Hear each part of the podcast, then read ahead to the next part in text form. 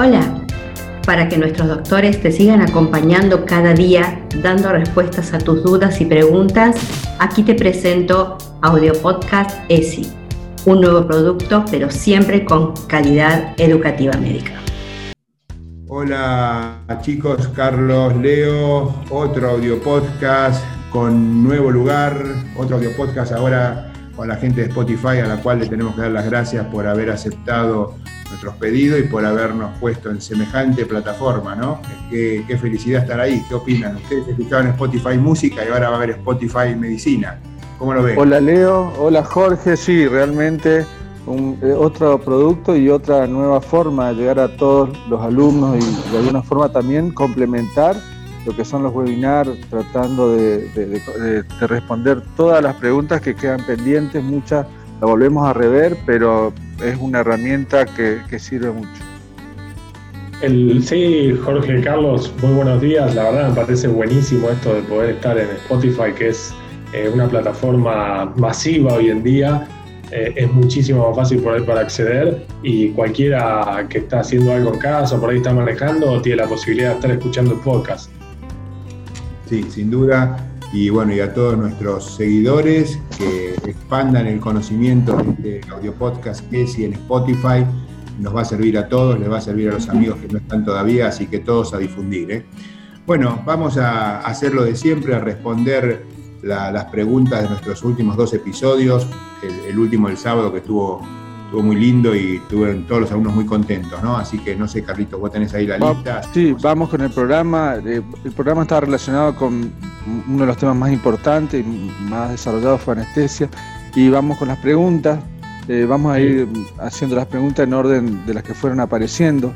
Y eh, una primera pregunta del doctor Ronald Salazar y es si se usa ultrasonidos de guía para realizar eh, el, bloqueo anestésico. Eh, ah, sí, del tap, del, tap block, sí. Eh, mira, que vos la habías contestado en el video. Sí, sí, eso lo contestamos en el video y los recomendamos a todos que los vayan a ver los videos porque está muy bien explicada la técnica ahí. El tap block se puede hacer con, con, por supuesto que con un ecógrafo lineal, es muy sencillo porque con el auxilio de un lineal se ve la aguja como va ingresando en el triángulo de Petit, es muy sencillo, pero la descripción original era sin ecógrafo, ¿no? O sea, sintiendo la sensación del pasado de la aguja por solamente la fascia, pues la zona justo donde no está el oblicuo mayor.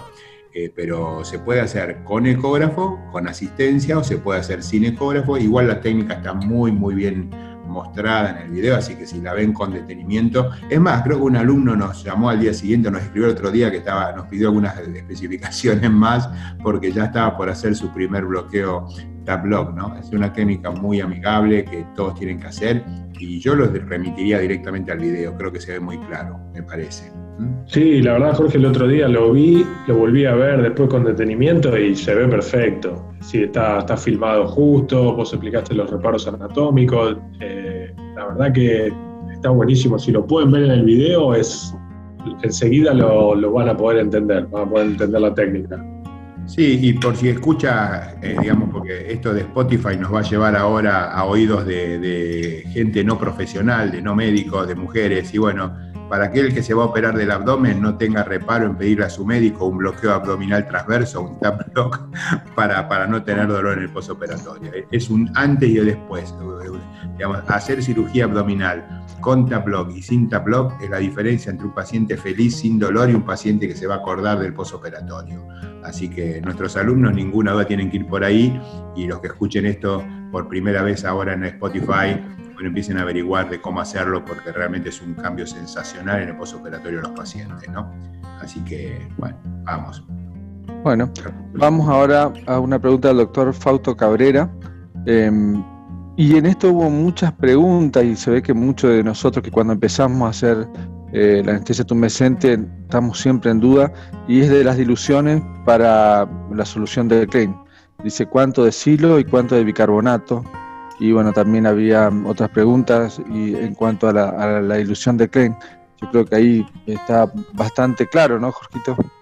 Leo. Sí, sí, nosotros, digamos, para, para, el que quiera aprender un poco más a fondo, eh, inclusive lo que es Klein, en klein.com, está abierto, está toda la ciencia de Jeffrey Klein, de anestesia tumescente, pero eh, la, técnica de Klein es muy sencilla, pero es más sencilla todavía con un formato que es el que le mostramos el otro día justamente, eh, un formato eh, fijo, que es con una cantidad de, contenido que sobra para las prácticas de ginecología y estética, que es un sachet, lo repetimos ya que estamos, ¿no? Un sachet de solución fisiológica de 500 centímetros y en ese sachet al cual le volcamos un poco para que entre el resto, 20 mililitros de lidocaína al 1%, 10 mililitros de bicarbonato 1 molar y media ampolla de adrenalina. Eso responde más o menos estructuralmente a la fórmula de diseño de Jeffrey Klein y la verdad que es muy sencillo hacerlo así, por eso hicimos esta, este, este resumen para que no se complique. Algunos nos preguntaban, bueno, pues yo quiero 200, ¿cómo hago la división? No hagan ninguna división. 500, 20, 10 y medio y lo que sobra lo tiran. Creo que eso es. Inclusive te gustó a vos, eh, Leo, ese, esquema así mecánico, ¿no? Fácil, sencillo. Sí, Jorge, es buenísimo porque siempre, como yo digo, el tema esto de protocolizar, es decir, disminuye totalmente el tema de los riesgos, los accidentes. Eh, cuanto uno menos errores comete y está acostumbrado a, tener todo protocolizado, eh, también es muy importante para que la instrumentadora esté formada de esta manera y que nadie termine cometiendo un error por el tema de estar mezclando en diferentes eh, proporciones los diferentes productos. Es la mejor manera. Esa manera en lo que lo decís vos tiene que ser así. Y usa lo que usa en el momento del día y el resto se descarta. Perfecto. Estamos sí, yo lo uso en forma cotidiana y, funciona perfectamente y la automatización permite lo que dicen ustedes, eh, llegar al, éxito cotidiano en lo que queremos, la anestesia, ¿no? Sí, evitamos eh, seguimos, Sí. Sí, sí, sí. Seguimos, chicos. Hay ahora eh, una pregunta que tiene que ver con la, mm, eh, con la mama. Cuando hablaste de anestesia en las cirugías de mama, el doctor Daniel Valera dice la tumescencia de mama se infiltra con cánula de Klein en la grasa retroglandular y en la subcutánea. Y asociado a esto dice también eh, qué cantidad de fórmula de Klein se puede colocar en la mama. Bueno, eso es también vamos a repetir lo mismo de siempre, vamos a repetirnos al video para que lo vean clarito, ¿no? Este, una duda que en el video lo van a ver bien. El primero, la tumescencia de Klein se usa la necesaria para lograr tumescencia, esto lo explicamos. O sea, no hay una cantidad, no es que 20 acá, 30 allá. Uno tiene que inyectar lo que sea necesario para lograr el efecto tumescente, que lo explicamos, el efecto tumescente es que se haga la pelota, que sea tumescente, o sea, elástica renitente en la zona donde infiltramos una buena cantidad, que se ponga blanca la zona y se ponga fría. Eso es el efecto tumescente, esas cuatro características. Tumor, renitencia, blanqueamiento y enfriamiento. Eso es renitencia del área. Esperar 15 minutos y empezar a operar, donde sea. No hay un volumen, imposible. Si yo una mama grande voy a usar un litro, una mama chiquitita voy a necesitar 200. No es volumen, es la cantidad necesaria para lograr la tumescencia del área. Y con respecto a la infiltración de la mama, hay que infiltrar todos los planos porque si no nos va a sangrar. Obviamente, si vamos a hacer una mastectomía, hay que infiltrar bien la fascia posterior, o sea, la fascia del pectoral mayor. Hay que ir por atrás, infiltrar el tejido mamario e infiltrar la grasa, digamos, eh, supraglandular. O sea, hay que infiltrar toda la zona y siempre esperar 15 minutos. Esto el otro día lo remarcabas vos, Carlitos, o vos, Leo, no me acuerdo en la charla, justamente, ¿no? De que esperen, que no, no, no se vayan ansiosos, pues no le van a dar tiempo a la, anestesia. Así que creo que. Exactamente. Sí, sí, el efecto vasoconstrictor, exactamente. Eh, lo, hablamos de eso. Por, eso está todo muy claro, como decís también, esta parte en el video, como todo, ¿no?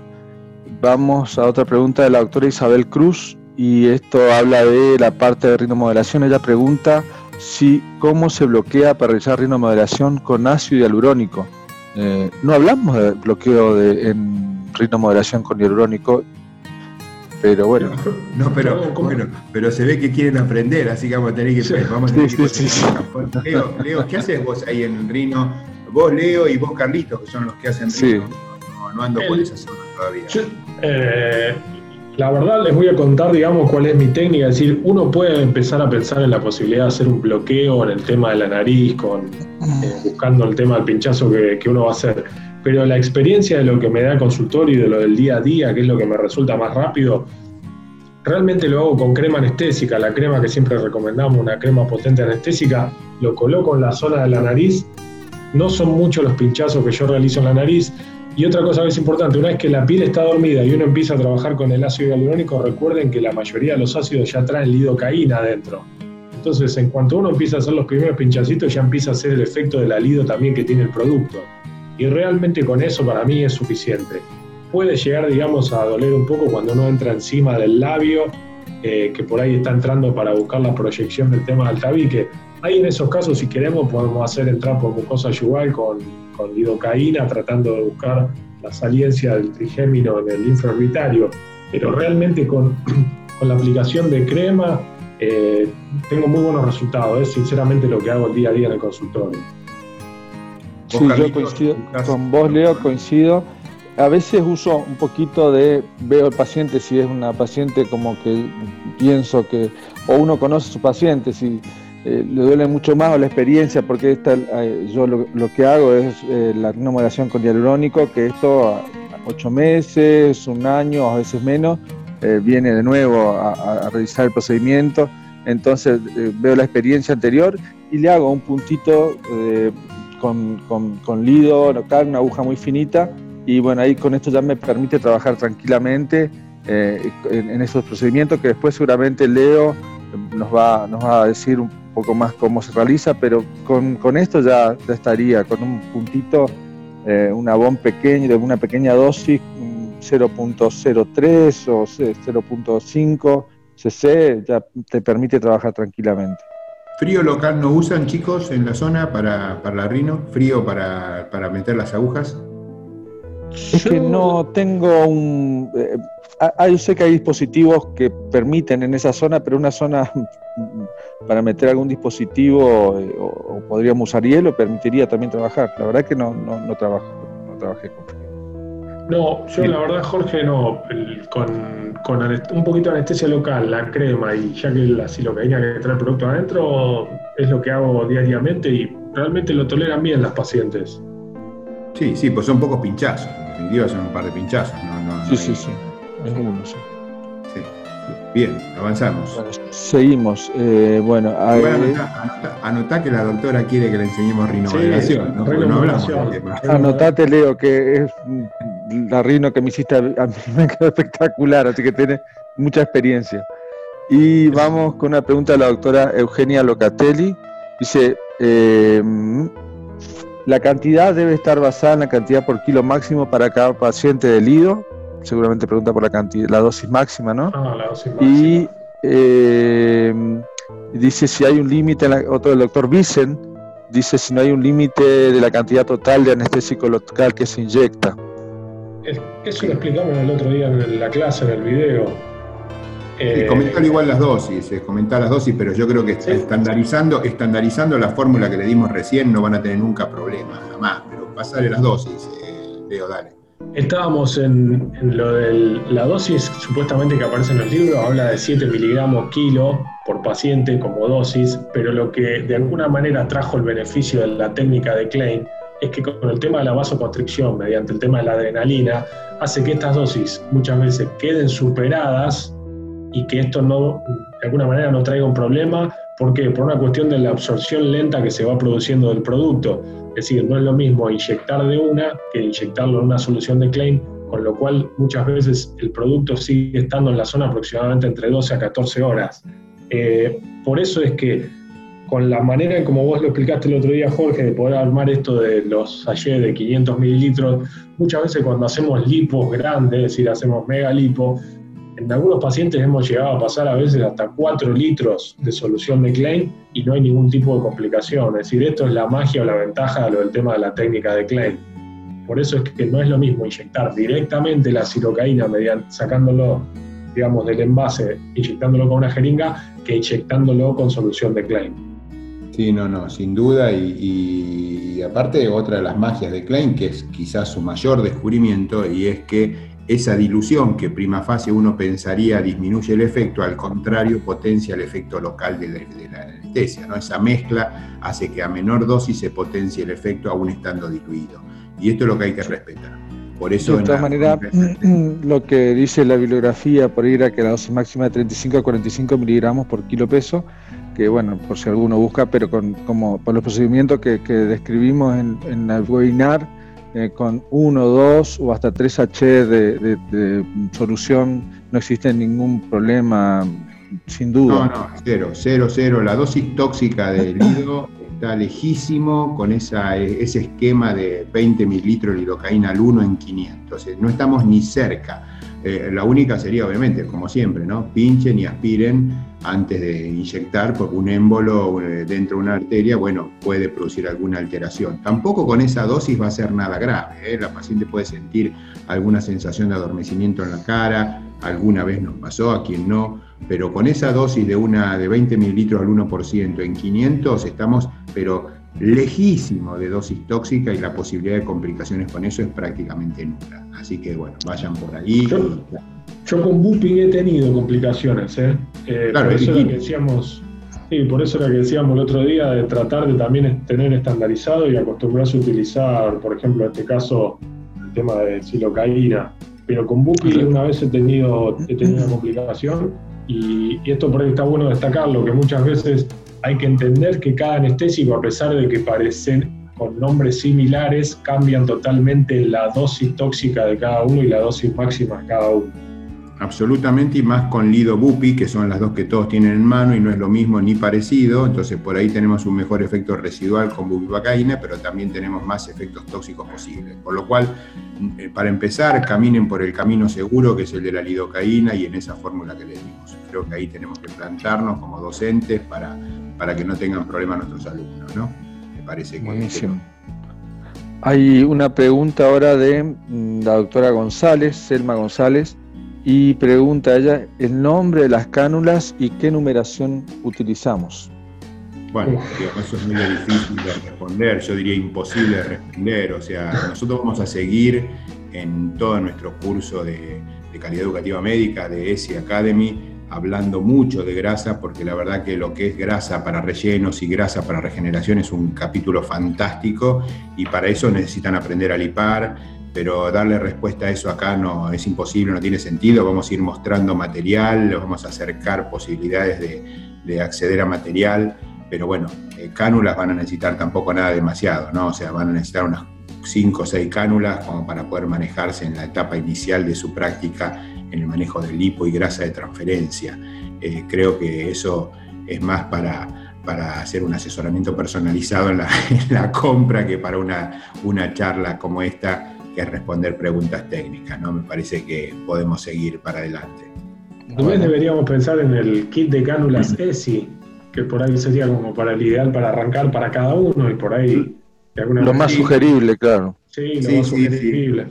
Bueno, el, la próxima, que es el 8, el 8 le vamos a, mostrar un kit seleccionado ¿eh? este, un kit seleccionado. Nuestro próximo webinar vamos a mostrar un kit seleccionado como para que tengan una idea clara y le vamos a mostrar canulita por canulita, porque veo que varios preguntan por eso. A veces uno cree que todos están en la, en la misma sintonía y uno no se da cuenta que algunos están recién empezando. Así que bueno, sí, está bueno, está bueno, eh, Leo, muy buena idea. Vamos a armar un, un kit y le vamos a mostrar eh, bien detalladamente cuáles creemos que son las cánulas mínimas que necesitan para poder empezar. Está muy bueno, súper idea. Exactamente, porque también el doctor Valera preguntó lo mismo, qué tipo de cánula recomienda para la obtención de grasa destinada a transferencia y bueno, también estamos respondiendo a esto. y el doctor Saúl Ruiz pregunta, ¿la grasa regenerativa en dónde la utilizan? Bueno, Carlitos, todo en todos lados, ¿no? Eh, sí, sí, la grasa regenerativa exactamente, y, cada vez más, y en todos lados, en todos lados donde uno puede acceder como médico estético en punta. Seguramente se utilizan muchas más especialidades, ¿no? pero personalmente eh, en la parte ginecológica, como vimos en todas las clases que, fueron eh, anteriormente, a donde uno pueda poner grasa regenerativa, o sea, o nanofat, digamos, se puede utilizar y a nivel facial ni que contar. Realmente los, los beneficios una vez que empiezan a utilizar este tipo de procedimiento los van a ver por ustedes mismos y cada vez que vean un paciente van a pensar automáticamente en beneficiarlo de estos, de, estos tratamientos. En todos lados yo creo que se puede utilizar, ¿no? Sí, y, recordemos también el video que vimos el tema del relleno de grasa en mama, en glúteos, eh, también se puede hacer en pantorrilla, es decir, realmente cuando uno está entrenado en el manejo de la grasa es un excelente producto de relleno biológico con muy buenos resultados de volumen y también todo lo que trae aparejado el tema de la bioestimulación que trae la grasa. Mano, escote, eh, cuero cabelludo, eh, lo, que se puede ver y lo que no se puede ver, todo. Sí, no, no. Y ni hablar, y aparte la paciente feliz porque se la sacamos donde no le gusta y se la ponemos donde la necesita. sí, es tal cual. Es muy buena esa, esa combinación. Eh, ahí la doctora María Eugenia Locatelli pregunta, ¿cómo se llaman los filtros? Bueno, de nuevo, vamos a eso la próxima de ESI, vamos a mostrar punto por punto, vamos a tomarnos un tiempito para, para mostrar cuál sería el kit que necesitan para empezar con estas prácticas porque los, los filtros tienen medidas, hay marcas, ¿no? no, tiene, digamos, no podemos acá decirles cómo se llaman, o sea, son los filtros que hay que usar para manejar la grasa. Así que eso lo vamos a específicamente tocar entonces. Eh, esto sirve mucho, el audio podcast ESI, esto de estar acá ahora en Spotify, para, para, ver qué más exigen nuestros alumnos. ¿no? Evidentemente vamos a tener que ir por el lado de mostrarles eh, cuál es el material específico que necesitan para empezar. Veo que están muy interesados, pero vamos a tener que ahondar un poco en lo básico que es qué necesitan. Así que bueno, eso lo dejamos para, la próxima clase.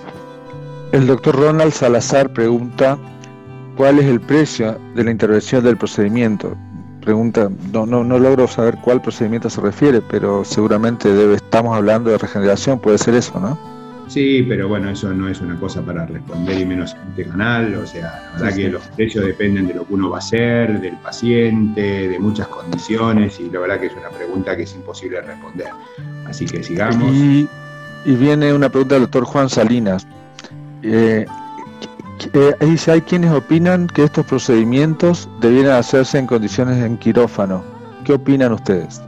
Bueno, no sé a, qué, a cuál se refiere, me imagino que estaría por la, por la secuencia, creo que estamos hablando de grasa, me imagino, porque vos estás siguiendo la secuencia durante... Sí, sí, estamos hablando seguramente de grasa. Desde luego que va a depender mucho de qué es lo que estemos haciendo. Si uno tiene que hacer una lipo, en principio, desde luego, tiene que estar en un quirófano. Ahora, si uno va a hacer solo una biopsia grasa, o sea, una toma mínima de muestra para grasa regenerativa, bueno, ahí no hace falta estar en un quirófano, ahí hace falta estar en un, lo que llaman los americanos un office, un área de cuidados estériles para tomar una pequeña mini porción de grasa para procesarla y llevarla a la regeneración. O sea, si uno va a hacer una grasa en términos de volumen y que necesita gran cantidad de grasa, bueno, sin duda, por una cuestión regulatoria, es un procedimiento quirúrgico la lipo y necesita controles de quirófano.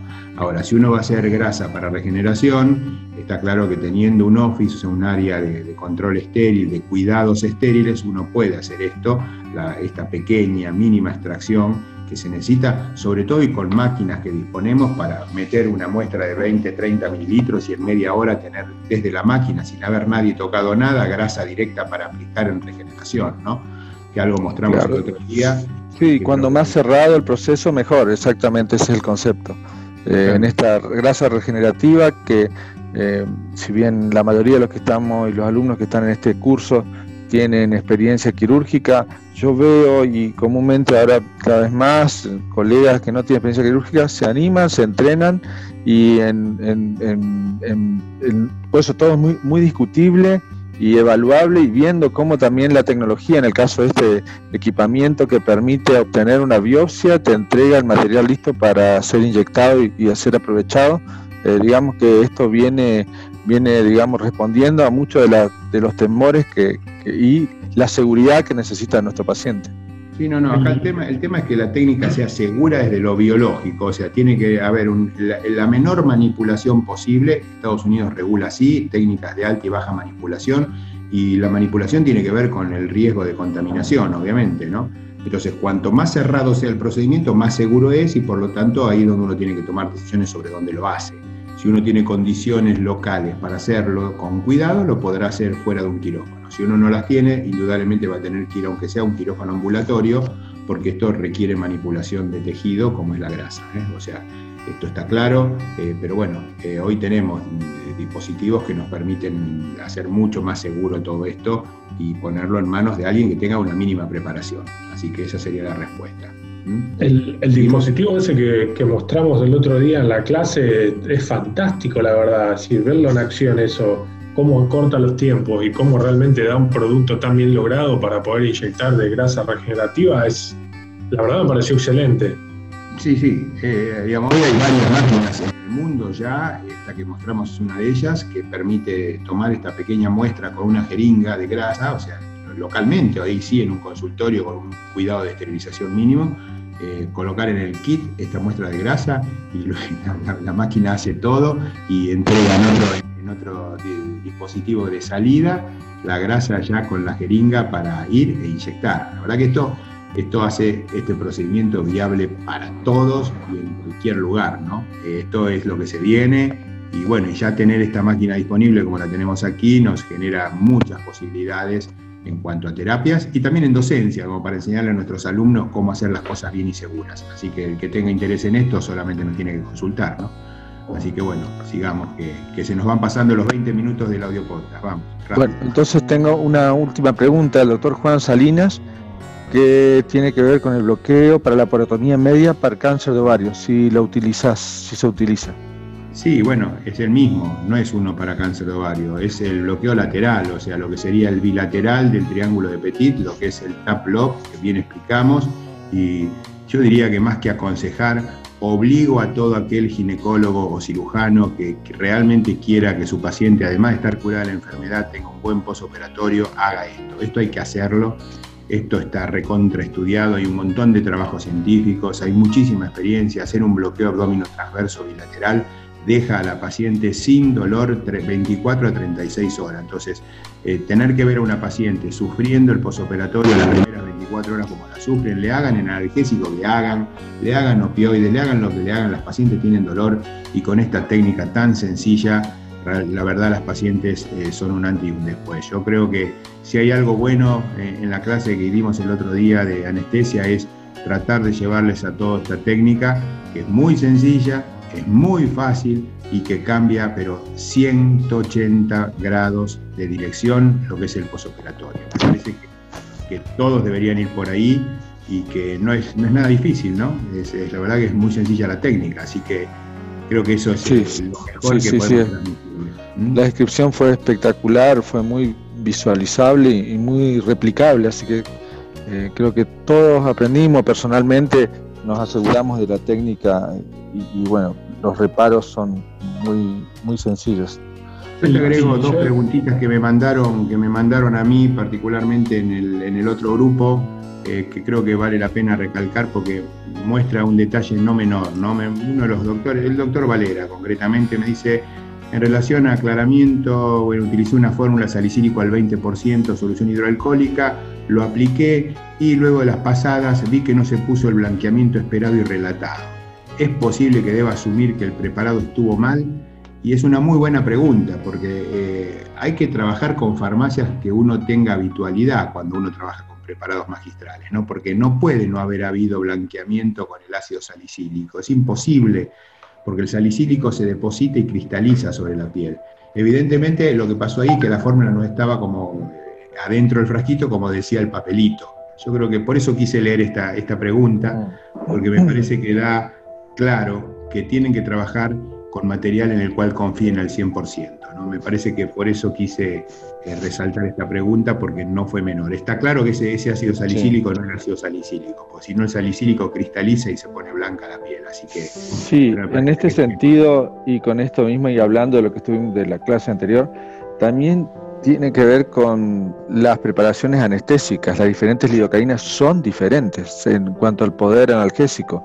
Y uno cuando tiene mucha experiencia hace el procedimiento todos los días y ve que cambias y, la, proporción no despierta el, mismo resultado anestésico, también hay que dudar de la farmacia. Lamentablemente esto no es, digamos, de, la clase, pero sí es de la cotidianidad de, lo que uno ve cada día. Uno eh, debe dudar de, cuando no, no, ve los mismos resultados de la experiencia. ¿no? Si bien uno comienza con un procedimiento, después cuando vas haciendo, eh, no logras los resultados, por ejemplo, de este doctor que no logra el blanqueamiento que, que, se describe, hay algo que está mal. Entonces sí hay que dudar. Mira, es, fantástico este final de, del audio podcast de hoy el equipo, el equipo integral que uno tiene que tener no es solamente en cirugía, nuestro anestesista, nuestro ayudante, nuestra instrumentadora, sino también la absoluta confiabilidad en los productos que utilizamos. No es cualquier cosa porque es más barato. Tenemos que posicionarnos sobre lo que nuestra experiencia nos ha demostrado que sirve, sea más caro o más barato, no importa, pero nuestra experiencia es la que tiene que decidir y no el precio. Y esto va con las farmacias, que hacemos preparados magistrales, tenemos que tener 100% de confianza porque después el que hace el procedimiento y queda mal es uno. Así que no elijan por precio, elijan por calidad, elijan por experiencia y creo que esto para cerrar hoy me parece que es una muy buena enseñanza para nuestros amigos, ¿no? Este, los tres compartimos eso, así que no sé qué piensan chicos, si ya nos tenemos que ir. Eh, coincido plenamente, sí, esto que decía Carlos es muy importante, es verdad el tema de que el, las diferentes marcas, digamos, de, proveedores no necesariamente siempre brindan la misma calidad o el mismo efecto. Por eso es que está bueno realmente a veces pensar o invertir realmente en las cosas que uno está utilizando para tener buenos resultados. Pero no solo en el tema también de las dosis, de eh, perdón, de los productos que uno utiliza, ya sean inyectables, sino también el tema del instrumental, lo que sería el tema de nuestras herramientas al día a día, uno lo ve, no es lo mismo muchas veces una marca de cánula que la otra, o un tipo de láser o una marca de láser que otro. Entonces, realmente hay una diferencia y vale la pena hacer la inversión en eso. Sí, sí, sí, no, ninguna duda y creo que eso también los va a plantar como diferentes.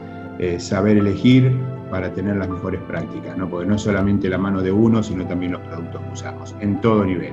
Eh, máquinas, productos accesorios, instrumental, eh, auxiliares, técnicos, el equipo. El equipo es fundamental, siempre. Como es fundamental este equipo de calidad educativa médica, eh, trabajar los tres juntos con Eduardo eh, Martel desde el sostén de todo lo informático que hizo posible esta maravilla del audio podcast, Adriana desde lo que es la administración general, un equipo, la verdad, que, que me enorgullece ser parte y que, bueno, que nos lleva a más y más y más. Y ahora a terminar este y a, grabar el próximo audio podcast para los que ahora cuando anden con Spotify, entre música y música, nos escuchen a nosotros.